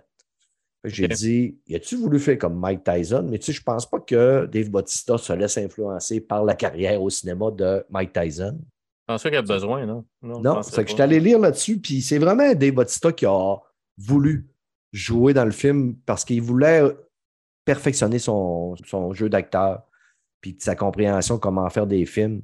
Puis euh, c'est lui qui a vraiment là, insisté pour jouer avec le réalisateur, que je ne vous nommerai pas. Oui, ça ne vous dira pas grand-chose à beaucoup d'auditeurs. là.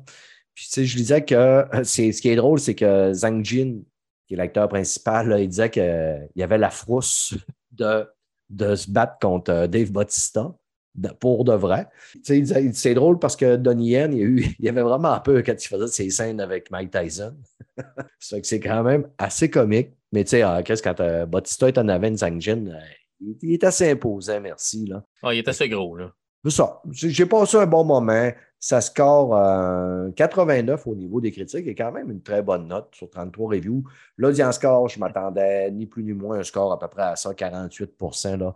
C'est pas aussi fort que IP Man, mais c'est meilleur que ce que j'ai vu dans ben, ben, ben de- des, films de Kung Fu. Le scénario, c'est c'est classique à mort. là. Le, le gars qui veut pas trop se battre, mais qui n'a pas le choix de se battre, qui vient à la défense de, des femmes qui se font agresser, puis là, à un moment donné, il agresse euh, son fils, brûle la maison, puis blablabla.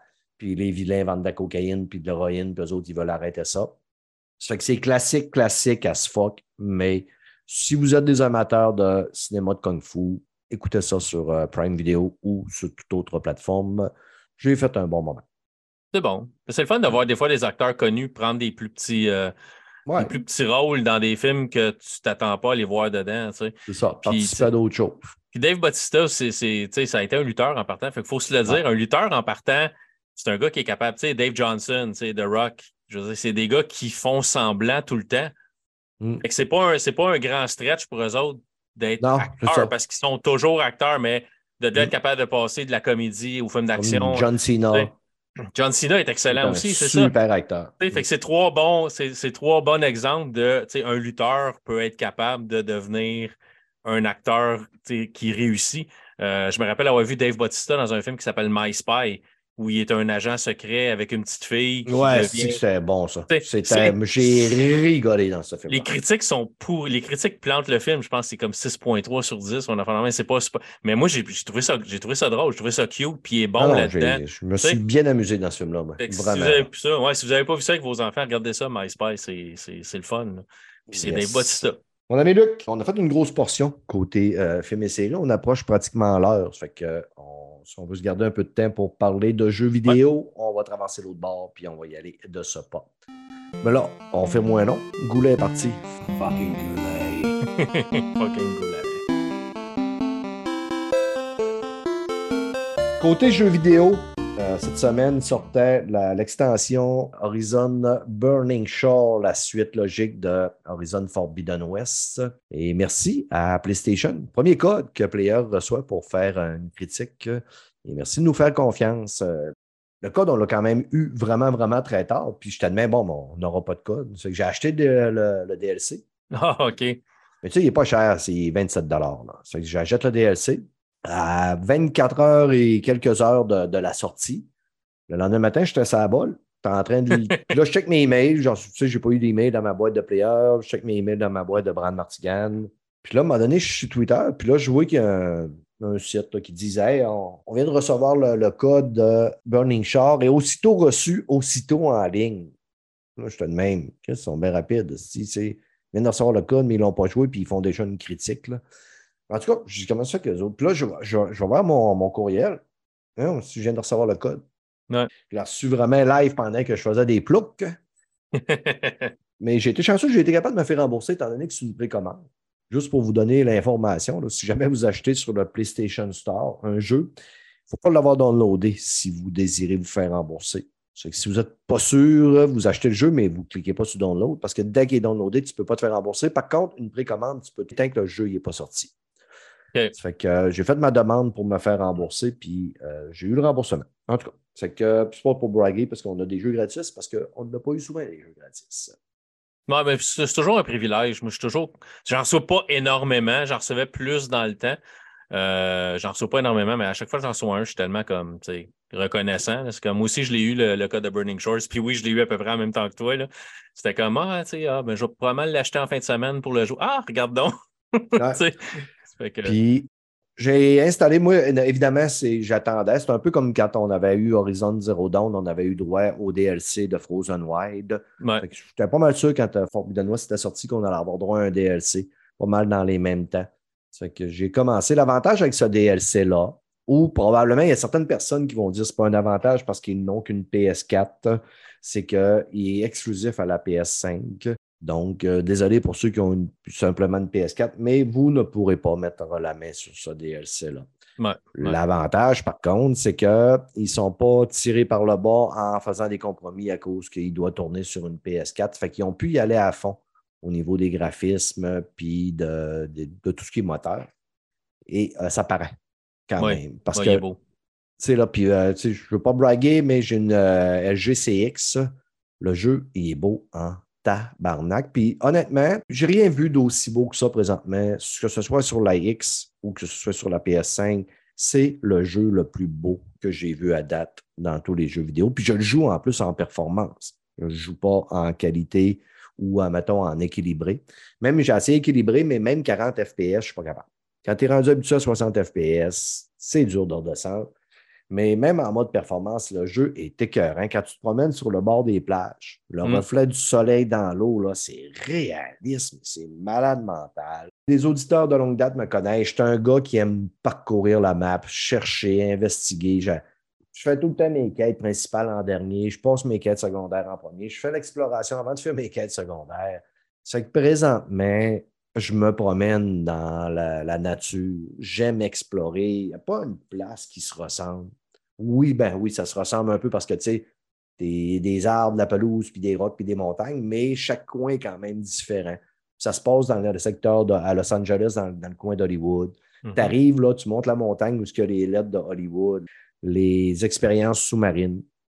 Honnêtement, s'il y a quelqu'un qui est capable de me dire présentement là, qui joue, là, capable de dire ben gars, moi je connais tel jeu, envoyez-moi un lien. Mais présentement, je pense que c'est un des plus beaux jeux qu'on a sur le marché. Au niveau de l'aventure, euh, ce qui est difficile, c'est que je ne veux pas spoiler pour ceux qui n'ont pas fait la Forbidden West. Euh, avoir affaire à un protagoniste, qu'on va dire, qui, euh, qui est un petit peu de la trame puis de la clique de Forbidden West. On va avoir des quêtes secondaires qui vont nous demander les habituels. des gens sont disparus. Dans Forbidden West, c'était un bel ajout, c'est que les, quêtes secondaires étaient quand même intéressantes, que j'avais trouvé. Et euh, on reste là-dedans aussi. La durée de vie pour les quêtes principales, c'est 5 heures. À ce que j'ai lu, les quêtes secondaires seraient un 5 heures. Donc, un, un approximatif 10-12 heures pour faire le jeu si vous faites tout. Dans mon cas, je m'attends de passer au moins un solide 20 heures dedans. Pourquoi? Parce que, bien évidemment, c'est ça. Je me promène partout, je cherche à tout découvrir. Je, je, tu sais, je trouve tous les petits messages enregistrés, les codecs vidéo, Mhm. euh, Mhm. audio plutôt. Puis là, au fur et à mesure que tu te promènes, là, tu découvres euh, des nouvelles petites quêtes qui sont cachées. C'est euh, des quêtes de vol. Tu as un trajet à suivre avec ton aileron. Il y a des nouvelles ressources aussi qui vont t'aider à acquérir des nouvelles armes, des nouvelles tenues. Ça, ça s'appelle des bords d'éclat. Tu en trouves un petit peu partout. Donc, en fouillant, moi, j'en trouve à côté. Ça fait que j'ai déjà, je pense, trois armes d'acheter puis euh, une tenue que j'ai pratiquement upgradé au dernier niveau.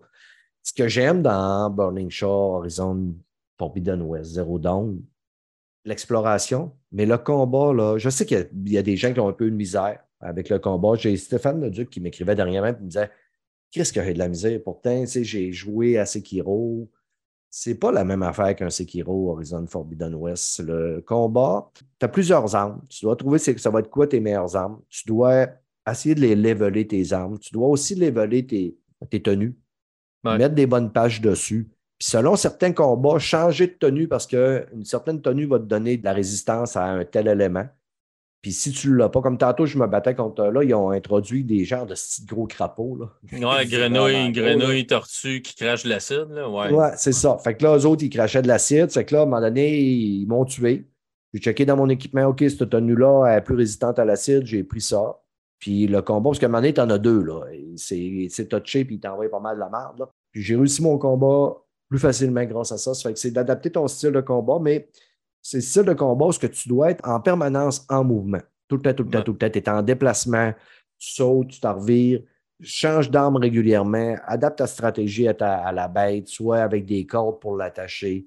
Si la bête abole, des fois, tu vas avoir des ennemis qui sont dans le ciel, des ennemis sur la terre, tu vas avoir trois ennemis différents, des fois même quatre ennemis différents. Euh, des fois, c'est pas honteux d'aller se cacher un petit peu plus loin, reprendre la vie, récupérer une coupe de plantes pour bouffer puis revenir dans le combat. Mais surtout, Ouais. adapter son, son- ses armes en fonction du combat, toujours être en déplacement. Viser les points faibles aussi, détacher les bonnes parties aussi, et valider. Là. Tu sais, moi, quand j'arrive, j'analyse ma bête. C'est qu'est-ce qui est détachable, qu'est-ce que, euh, si je le détache, euh, je vais avoir des bonnes ressources pour pouvoir upgrader mes armes? Tu sais, puis je pensais à ça aujourd'hui, c'est un peu mon monster, monster, monster, mon- What he say? moi le dire, un peu mon monster hunter à moi. Tu sais? Je me promène, puis à toute fois que je vois des bêtes, je je m'en vais les attaquer, je ramasse les ressources. Mais j'aime le combat dans ce jeu-là, le tir à l'arc, les, frondes, les câbles. Arriver des fois, juste placer un piège. Des fois, tu pirates une des machines qui va t'aider, elle va se battre avec toi pour t'aider. C'est vraiment très, très, très stratégique. Mais comme je disais, c'est toi qui décides. Tu peux jouer en mode histoire, tu peux jouer en mode facile, tu peux jouer en mode normal, difficile, puis en mode malade mental. Puis là, je pense qu'ils ont adapté, parce qu'un des reproches qu'on avait fait beaucoup à Fort Bidenois, c'est que Aloy, elle nous disait vraiment rapidement quoi faire. Là, des fois, elle le fait, mais peut-être moins rapidement. Puis des fois, elle le fait pas. Puis euh, comme là, je suis pogné d'une quête, puis je sais pas quoi faire. Je me promène, puis je sais pas quoi faire. Puis là, j'ai dit, je vais être obligé d'aller voir sur Internet parce que je suis pas capable d'avancer. C'est que je pense qu'ils ont réduit peut-être un petit peu ça. Ouais. Donc, euh, pour un DLC de 27 10 heures, si vous trouvez que c'est cher, moi, je dis non. Parce que, mettons, un jeu à plein prix qui va, tu vas jouer, mettons, 25-30 heures, tu vas le payer 90$. piastres. Ça fait que 10 heures, 30$, piastres, c'est du, c'est du euh, le, le tiers. 30% ça fait du sens si vous comprenez Ouais. ma mathématique. Donc, puis moi, tu sais, au niveau de, comme je dis, je vais passer une vingtaine d'heures dedans. Euh, ça me coûte plus cher que ça, les manger au restaurant. Fait que j'ai pas de misère à mettre euh, une trentaine de pièces d'un jeu que je vais jouer à peu près 20 heures. là. Même Ouais. un jeu 15 heures, ça ne me dérange pas de mettre euh, 30 Ouais, puis l'avantage, c'est que tu c'est un, c'est un nouveau, ben, c'est pas un nouveau jeu, c'est une continuité de l'histoire, mais tu recommences pas à zéro. Fait que tout, tout le travail que tu as fait pour monter ton personnage dans Forbidden West, ben, tu as ces habilités-là et plus, tu continues à l'updater, des nouvelles armes, puis tout ça. Puis tu dis qu'il est beau le jeu, oui. À un moment donné, tu te promènes dans une espèce de canot, puis tu regardes dans l'eau, puis tu vois les poissons se promener, puis j'ai vu des poissons jaunes se promener, tu vois les algues dans le fond. C'est- vraiment super beau. là. Les détails que tu as mis dans, dans cet univers-là, c'est. C'est Ouais. cool. Euh, J'ai entendu dire qu'on allait aussi avoir des choix, euh, peut-être des choix de relation avec Aloy dans cette version, dans ce jeu-là. Euh, qu'on allait pouvoir peut-être, je sais pas, peut-être tomber en amour avec quelqu'un. Je sais pas. J'ai pas, pas été assez loin. Pas là, pas là, je suis pas rendu loin dans l'histoire, mais tu sais, je le vois venir euh, facilement. Ouais, ouais, c'est un peu Je vois venir télégraphié. la, la mais- trame, là. Mais- euh, il y en a beaucoup qui vont sûrement chialer pour l'agenda. là. Tu sais, déjà qu'il y en a qui chialent que c'est une femme qui est l'héroïne. C'est que là, Ouais, attendez-vous que ça va chialer parce qu'ils vont dire que c'est l'agenda qui fait ça. Ouais. Euh, un petit reproche que j'ai à faire euh, au niveau de. c'est pas tant l'histoire, c'est plutôt sur le jeu d'acteur. Guerrilla a un- vraiment un super moteur pour capture de mouvement. Je trouve que Aloy, ben, c'est pas Aloy, c'est Ashley Burke. Elle surjoue. Ouais, elle surjoue. Des fois, là, tu sais, beaucoup de mouvements de bras, beaucoup de mouvements de tête pour tu sais, dire, bon, ben écoute, notre moteur, il capte tous nos mouvements, fait qu'on va le montrer puis on va le mettre à profit. Ça fait que des fois, ça ne fait pas du bon acting. Parce qu'on a quasiment, Ouais. tu sais, oui, il y a le côté, pas cartoon, mais tu sais, on sait qu'on on a un côté numérisé, c'est quand même pas un film. Mais les expressions du visage, là, les froncements de sourcils, tout y est, là, la bouche, les yeux qui se promènent pendant que ça parle là-dedans, là, c'est c'est malade. Fait qu'on a vraiment, on a vraiment l'impression de- d'avoir des vraies personnes dans nous autres. Puis j'ai, on dirait que moi, j'ai le gros feeling de surjouer, d'en mettre un peu plus. C'est comme me lever les bras souvent quand tu parles. Le monde, habituellement, oui, il y a du monde qui vont parler avec les mains, mais pas nécessairement tout le temps, tout le temps, tout le temps, tout le temps. Ouais.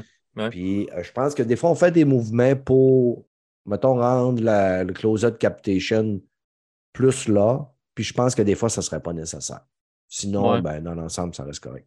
Ben, ils en ont parlé euh, dans le making-of de Last of Us, parce qu'on s'entend que c'est pas mal les mêmes technologies qui sont utilisées. là. Euh, que les acteurs surjouaient puis que c'était aux animateurs après ça de le comme de, de l'atténuer un peu. Tu sais, parce que ils voulaient que les acteurs en fassent plus pour qu'ils capturent tout, puis qu'après ça, eux autres puissent modifier les mouvements pour que ça ait l'air plus réaliste. Peut-être qu'ils n'ont pas eu le temps de le faire.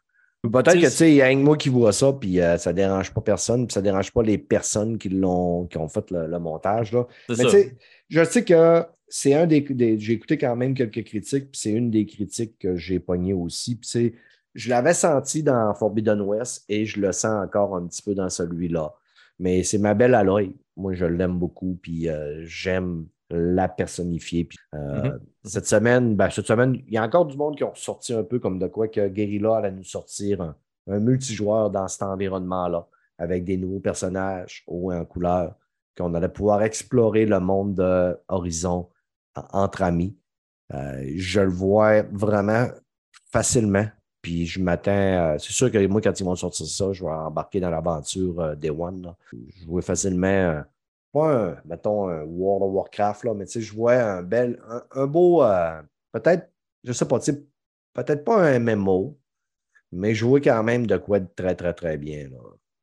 Ouais. faut juste faire attention pas trop que le monde s'étende non plus parce qu'ils sont en train de faire ça avec The Last of Us aussi. C'est pas le même environnement, mais à un moment donné, si tu donnes tu sais, la même, la même, le même jeu dans des environnements différents, à un moment donné, c'est pas tous les jeux qui vont pogner. Tu vas avoir. Ben, il faut que tu fasses un peu attention. Ils pourraient faire la même affaire avec God of War à un moment donné, mais c'est des jeux qui, qui, qui se portent bien à, avo- à avoir plus d'exploration d'environnement parce que l'environnement est énorme, puis tu ne vas pas nécessairement tout voir quand tu vas jouer au jeu. Mais il faut juste faire attention à un moment donné de ne pas trop en donner parce que c'est là que tu essouffles un peu tes ouais. peut-être tes mais- propriétés intellectuelles. Tu sais. Là, les gens se plaignent beaucoup que chez Sony, il n'y a pas de, euh, assez de jeux multijoueurs, euh, de game as a service, puis de ci, ça. Ben, peut-être. ils nous en mettent avec leurs univers. Mais tu sais, moi, je, le- tu sais, même au-delà du niveau de l'exploration, des combats contre des machines, là, parce que tu sais, quand tu mets ça en mode difficile, là, euh, dans Forbidden West, tu des combats qui peuvent te prendre facilement 20 minutes à. et plus, là. Moi, j'ai Ouais. des combats, même à difficile, que c'est long, là. Fait que, Ouais. euh, arriver, mettons, 3-4 chums, là, il y a quelqu'un qui est plus un tank, il y a quelqu'un qui est plus un healer, quelqu'un qui est, qui, qui est plus tir à distance, tu sais, il va avoir euh, un qui va être le plus, mettons, opté vers les pièges, puis faire des, euh, des combats stratégiques avec quatre de tes chums, euh, je le sens bien, là, facilement. Ouais. là. Tu sais, même deux, tu sais, Ouais. je le sens très, très, très, très bien. Un autre point avant de terminer un petit peu euh, ma portion Horizon Burning Shore, c'est que le jeu a été review bombé sur Metacritic. Si vous faites partie des gens qui sont allés review, review bomber ça, vous pouvez fermer le podcast puis décalisser parce que je vous considère comme des hosties de morons. Si vous ne l'avez pas fait, tant mieux, vous pouvez continuer à nous écouter. Mais moi, du monde qui font du review bombing, asti que je trouve ça minable. Tu sais, le monde donne des notes à zéro. C'est impossible que ce jeu-là ait zéro. Je peux comprendre que quelqu'un n'aime pas. Tu sais, j'ai déjà parlé avec du monde qui me dit Ouais, j'aime pas ça, moi, Horizon, Zero Dawn. Le gameplay, je trouve que l'histoire, euh, c'est pas son style de jeu, je suis capable de le comprendre, puis je l'accepte. On a tous chacun de nos goûts. Mais aller donner des notes à zéro pour ce jeu-là. Puis, ces personnes-là sont capables de reconnaître que le jeu il est beau, ça me tenterait de l'aimer.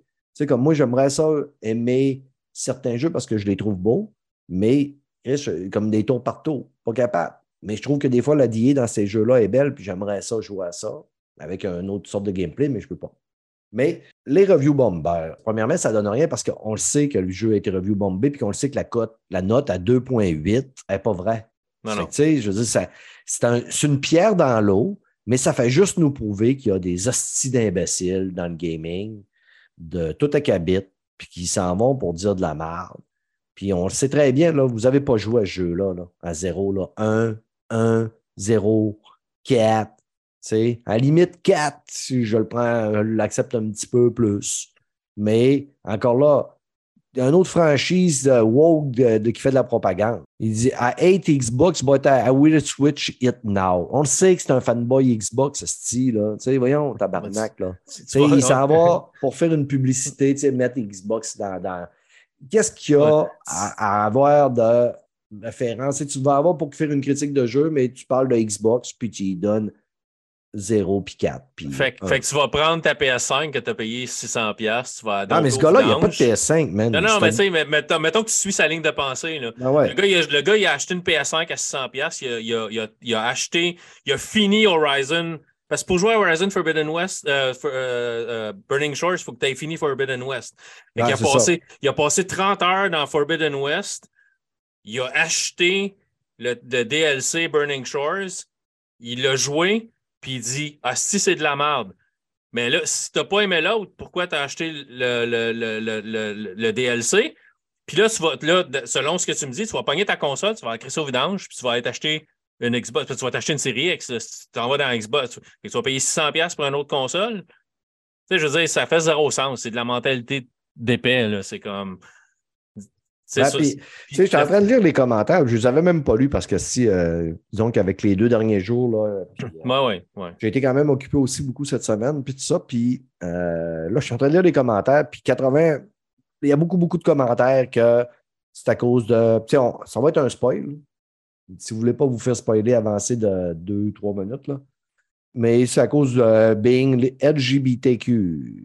Aloy is being a lesbian. Puis c'est que c'est des astis de mâles frustrés. Puis en plus, là, si tu es un mâle frustré puis qui va faire des commentaires de hate parce que Aloy est rendu qu'à faire des petits bisous à une madame, là. Tu sais, t'es un moron, t'es un misogyne, change de mentalité, euh, fais d'autres choses, man. Mais hostie, qu'il y a du monde qui mérite. Ça me, ça me met en tabarnak. Ça me Non, met ouais, en tabarnak. Mais c'est faire des polémiques pour faire des polémiques. C'est Ah. comme, regarde. Au pire, il va jouer à Crash Bandicoot, puis il va jouer à des jeux de même. Là, puis Mm. il n'y a, pas- il y a, pas- il y a rien de, de politique ou il n'y a rien Ça de. passe ton asti de chemin. Moi, quand il y a de quoi que j'aime pas, là, m'en vais pas le bomber. Si, Non. si j'aime pas un restaurant ou si j'aime pas un jeu, je m'en vais pas le bomber. Je veux dire, que ce soit n'importe quel fabricant, quand il fait un jeu, puis je veux pas jouer, mais je joue pas. Mais c'est de la style jalousie, non-stop, non-stop, non-stop. Là, cette semaine, là, j'étais de même. OK, là, là, sur Twitter, là, je pense que je vais bloquer automatiquement. Quand je vais avoir un commentaire que je vois que c'est un commentaire insipide, là, quelqu'un qui parle de, de Xbox, puis il va y avoir quelqu'un qui va dire Oui, mais tu cas chez Sony, mais, mais, mais, ben, t'es bloqué. Puis ça va être l'inverse aussi. Quelqu'un qui va faire un post sur Sony, puis il va la ramener avec son asti de Xbox. Je vais tout bloquer. Comme ça, à un moment donné, là, je vais purger cette style de haine, ce hate-là, là, pour euh, avoir Ouais. la- juste euh, du, du beau puis du bon dans ma vie. Hey, là, si je suis en train de faire un podcast, qui- je suis en train de donner tout le monde. Non, mais c'est pas, pas, parce que tu as une opinion qu'il faut que tu la partages aussi. C'est Ouais, comme. c'est ça. Nous autres, on, on le fait parce que si on a un podcast, puis le monde, il en demande, puis en veut de notre opinion, Non, mais, Mais- c'est- ça. Que- non, tu peux la partager, ton opinion, mais donne des points qui ont, euh, qui ont- qui ont du sens. ouais, c'est ça. Tu peux, tu peux pas donner. Même. Dire qu'un jeu est mauvais parce qu'Aloy est lesbienne, t'es un asti de moron. Ben oui, puis il n'y a, aucun jeu vidéo qui mérite zéro. Il y a toujours quelque chose à quelque part. Tu sais, même, je sais pas, moi, Duke Ah oui, ben oui, ben Forever, là, qui était une bouse. Il y a quelque chose de positif pareil. jour, il disait il n'y a aucun jeu qui mérite un 20 sur 20 ou un 10 sur 10, une note parfaite. Comme il n'y a aucun jeu qui mérite zéro. Exact. Puis moi, je pense que c'est pour ça que je disais tantôt, vous on va vous en parler des notes. Les notes, là, c'est tellement subjectif. Là, tu vois. Puis je le dis tout le temps, dans un studio, mettons, une, euh, une entreprise, pas un journal de gaming, là, bon, ben, si on set à faire des reviews, dépendamment qui tu vas donner le jeu, ta note, va- la note elle va changer. Puis aussi, ben, il y a des YouTubers que, à un moment donné, ils veulent continuer à avoir des clés, puis ils veulent être fins avec les compagnies parce que, tu sais, ils veulent pas euh, se faire bouder parce que les autres, ils ont les clés en avant. Ils peuvent faire le preview en avant, puis mettre ça sur Internet avant que le jeu soit sorti. Fait que là, ils vont faire des vues. Ils vont avoir plus de vues, fait que plus de possibilités d'avoir des sous. Ça fait que, tu sais, à un moment donné, là, les notes. Bon, ça, j'ai jamais été fan de donner des notes depuis, depuis bien des années. Moi, c'est je recommande ou je recommande pas. Puis c'est. Tout est personnel. hein. On- moi, je peux adorer quelque chose, toi, tu peux le détester. Puis on peut se rejoindre à quelque part dans le milieu. Là, mais tu sais, c'est- c'est. Zéro, puis des, des 0 sur 10, puis des 10 sur 10, c'est c'est deux extrêmes qui ne devraient pas exister théoriquement. là. Yes. Sur une note plus joyeuse, on arrive là, dans l'heure et demie. Ouais. Puis moi, je vais devoir aller travailler tantôt. Exceptionnellement, je dois travailler un dimanche pour un petit projet spécial. Ça fait que, Luc, tu vas nous finir ça sur une note un peu plus joyeuse. Kirby, tu veux-tu parler de Kirby ou tu préférais parler de. Votre manière, je n'avais pas d'autre chose que Kirby. Je vais, je vais vous parler de Kirby. Je suis en train de jouer un petit jeu. euh, J'ai eu une clé pour un jeu VR qui s'appelle A Night in the Attic, qui est un jeu qui est disponible sur Steam VR, mais seulement pour l'Oculus Quest. Si jamais vous voyez ça passer, puis vous avez, je sais pas un HTC Vive ou, ou un, un- le casque VR de, de- Steam, achetez pas A Night in the Attic. Il est juste compatible. Même s'il est sur Steam, il est juste compatible avec l'Oculus. Euh, je vais vous en parler plus tard. J'ai fait comme un niveau. C'est un jeu de puzzle. Euh, J'en reparlerai plus tard. On va plus parler de Kirby parce que je suis plus avancé dans le jeu. Euh, Kirby Return to Dreamland euh, Deluxe sur la Nintendo Switch. Euh, j'ai toujours adoré Kirby. J'ai jamais pris le temps de passer à travers un jeu complet. Puis là, je suis en train de passer à travers celui-là. Puis vraiment, j'ai du gros fun. Pourquoi j'ai du gros fun? Tu sais, Kirby, c'est un peu comme, tu sais, quand tu joues à Mario, là, ça peut être super le fun, super le fun. Puis un moment donné, tu t'avances d'un niveau, puis là, ça devient super dur. Puis là, c'est les sauts, puis là, tu tombes tout le temps dans le trou. Puis là, les ennemis sont difficiles à battre. Puis là, t'es. Mais dans Kirby, ils ont mis des modes où ce que si tu tombes dans un trou, tu as un ami qui va venir te sauver. Fait que tu tombes pas dans le trou, il va te remettre sur tes pieds. Fait que tu perds pas une vie pour tomber dans un trou, des affaires comme ça. Fait que j'ai activé ce mode-là parce que je suis pas bon dans, un jeu de plateforme. Je suis tout le temps en train de tomber dans les trous. Je me au moins, si je me sauve de ça, ça va être pas super. Mais c'est si vous avez des jeunes enfants qui veulent, comme vous voulez les initier au platformer, vous pouvez activer un mode où le personnage va venir vous donner de la santé, il va venir vous porter à manger pour vous redonner de la santé pendant une bataille de boss ou dans un niveau quand vous êtes trop bas en, force. Il va venir vous redonner à manger pour vous redonner de la puissance. Vous êtes capable de finir le niveau. Mais Kirby, c'est super cute. Le personnage est, drôle, le personnage est attachant. Les ennemis sont même cute, mais puis ils vont virer comme méchants. Si tu ramasses une clé, ils vont changer de face. Comme il y a des espèces de, petits, de petites bébites volantes qui ont l'air super gentilles. Puis quand tu ramasses une clé, Là, ils revirent méchants avec des dents, puis ils veulent venir te mordre, puis ils veulent venir te tuer. Mais c'est un univers qui est coloré, c'est un univers qui est le fun, la musique et tout ça. Fait que je suis en train d'avoir bien du fun. J'ai passé à travers la première série de niveaux. Moi, j'avançais, puis je me suis dit, ah, ben, j'ai presque fini le jeu pour m'apercevoir qu'un coup que tu finis le premier monde, il t'amène dans un deuxième monde, puis tu as d'autres niveaux à faire là. Euh, l'histoire, c'est qu'il y a un extraterrestre qui s'écrase qui sur Terre, puis Kirby se porte volontaire pour aller chercher les morceaux de son vaisseau pour pouvoir le reconstruire, pour qu'il puisse retourner chez eux. Puis à force que tu ramasses des morceaux, tu vas battre des boss, tu vas passer à travers des niveaux. Fait que tu as comme quatre niveaux, puis le niveau 5, c'est le boss, ou cinq niveaux, puis le niveau 6, c'est le boss. Puis c'est le boss qui a le morceau de vaisseau. Tu le ramasses, tu vas le porter au petit extraterrestre, répare son vaisseau. Euh, puis quand tu passes à travers ça, à un moment donné, il dit Ah, t'es super gentil. Fait que quand euh, tu vas m'avoir rapporter des morceaux, puis on va réparer mon vaisseau. Je vais t'amener visiter mon monde, puis tout ça. Euh, fait que tu, répares le vaisseau, et puis pouf, il t'amène visiter son monde. Le vaisseau se fait retirer dessus, rendu dans ce monde-là, puis là, ben, tu as d'autres pièces à aller rechercher pour reconstruire le vaisseau une autre fois. Euh, mais c'est coloré, c'est le fun. C'est vraiment drôle. J'ai vraiment, vraiment, vraiment du fun. Euh, je pense que c'est un jeu qui est sorti. Ben, c'est un jeu qui est un remake là, pour la Switch. Je ne me rappelle pas sur mm-hmm. quelle console ça a sorti au départ. Je ne sais pas si c'est la GameCube ou c'était une console portable, je ne suis pas certain. Mais c'est un remake, ce n'est pas un jeu original pour la Switch. Ça vient d'une autre console. Euh, avant, c'est pas comme l'autre. chinois de plein de jeux, dans le fond. Hein. ils ont fait plein de recyclage de jeux de Nintendo. Il y en a qui ressemblent à Donkey Kong. Euh... Ouais. Fait que c'est vraiment cool. C'est probablement un bon jeu pour initier les plus jeunes à jouer à des jeux de plateforme parce que justement, il y a des. On peut activer des options pour que le jeu soit moins difficile. Fait que tu vas avoir double ta, ta, barre de vie, mais tu as double ta barre de vie. Fait que si tu perds ta barre de vie, tu en as une deuxième. Puis, comme je te dis, ton petit ami extraterrestre va venir t'apporter de la bouffe, puis des choses pour que tu regagnes ta deuxième barre de vie. Fait que mourir dans le jeu, là, avec ce mode-là activé, c'est vraiment difficile. Il faut vraiment que tu veuilles parce que tu as toujours de la bouffe qui revient, toujours... tu tombes d'un trou, il va te remonter, il va te remettre sur la plateforme. Puis tu as des armes. Je veux dire, Kirby, Kirby est surpuissant par bout. Tu peux ramasser, euh, tu peux devenir un mecha, à un moment tu vas tirer comme des, des balles, puis des espèces de missiles, euh, puis tu as toutes les autres. Tu aspires un ennemi, tu ramasses comme ses pouvoirs, fait que l'épée ou une espèce de fouet ou la magie. Tu as, plein, plein, plein de pouvoirs différents. quand tu arrives au boss, souvent, tu peux choisir quel pouvoir tu veux prendre pour aller battre ton boss. Fait que soit un qui est, qui est adapté au boss que tu vas rencontrer, ou sinon, celui que tu préfères, puis tu vas pouvoir te battre avec contre le boss. Mais c'est vraiment, vraiment le fun. C'est coloré, c'est. C'est en train de devenir comme mon jeu préféré du moment. À chaque fois que j'ai du temps, je retourne dessus, puis c'est vraiment, vraiment cool. Fait que ça vaut la peine. C'est cher, les jeux Nintendo sont 80 mais ça reste que c'est un jeu que vous allez avoir du plaisir avec. Puis si vous n'êtes pas super bon au jeu vidéo, vous activez des options. Puis je sais qu'il y a du monde qui n'aime pas ça. un jeu vidéo, ça devrait être dur ou ça devrait, tu ne devrais pas pouvoir choisir facile, difficile, extra dur. Euh, mais le niveau à la discrétion du, programmeur. C'est Si le programmeur a décidé qu'il y avait des paliers de difficulté, tant mieux. S'il a décidé qu'il n'y en avait pas, demandez-en pas, puis soit passer votre tour. Mais ce jeu-là n'a pas été euh, review bombé Il score euh, 79, euh, puis le user est à 8.9. Par contre, on pourrait partir la rumeur que Kirby suce des pénis, puis voir qu'est-ce qui arriverait, voir s'il y aurait autant de personnes qui iraient le review Bombay. T'es 0 sur 100. Parce Ouais. qu'il il- parce qu'il il aspire, il aspire Kirby. C'est Il ça. aspire- Eh il ben, aspire reste, solide. Il pomperait ça en tabarnak, lui. Il ferait- il plaisir à bien du monde. Il aurait peut-être peur un peu, Yes. perdre des euh, morceaux.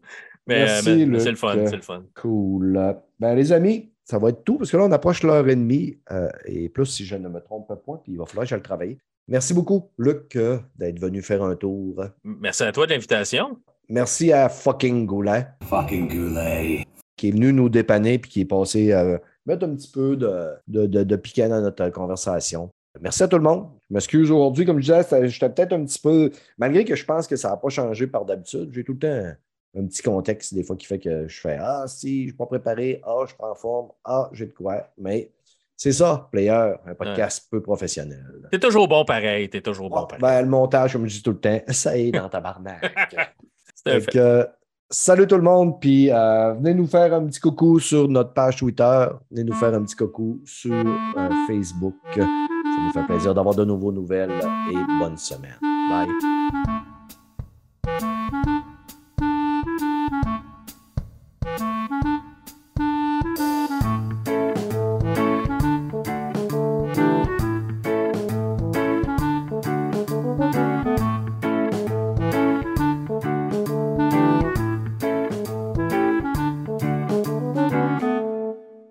Tiens, c'est fait, mon chum. All right. Ça fait que euh, je te confirme demain si euh, je pars au Saguenay mardi ou mercredi. Je vais bon. probablement le savoir demain. Je vais parler avec euh, ma, ma puis je te reviens là-dessus.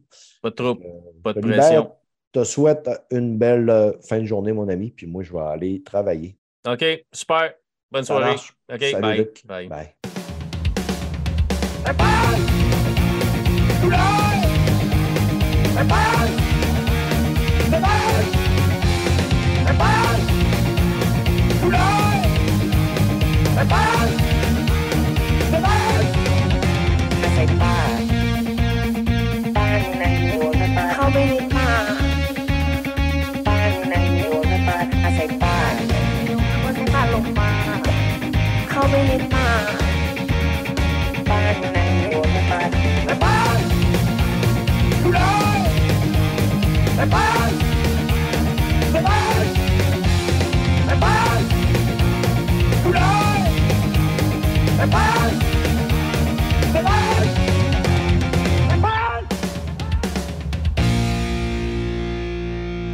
หาสายป่านสายป่านอยู่ไหนอะให้ป้านไหน ไม่รู้สายป่านเข้าไปในป่าอะลองเรียกเรียกสายป่านสายป่านไม่รู้อยู่ไหน เรียกสายป่าน Stefan!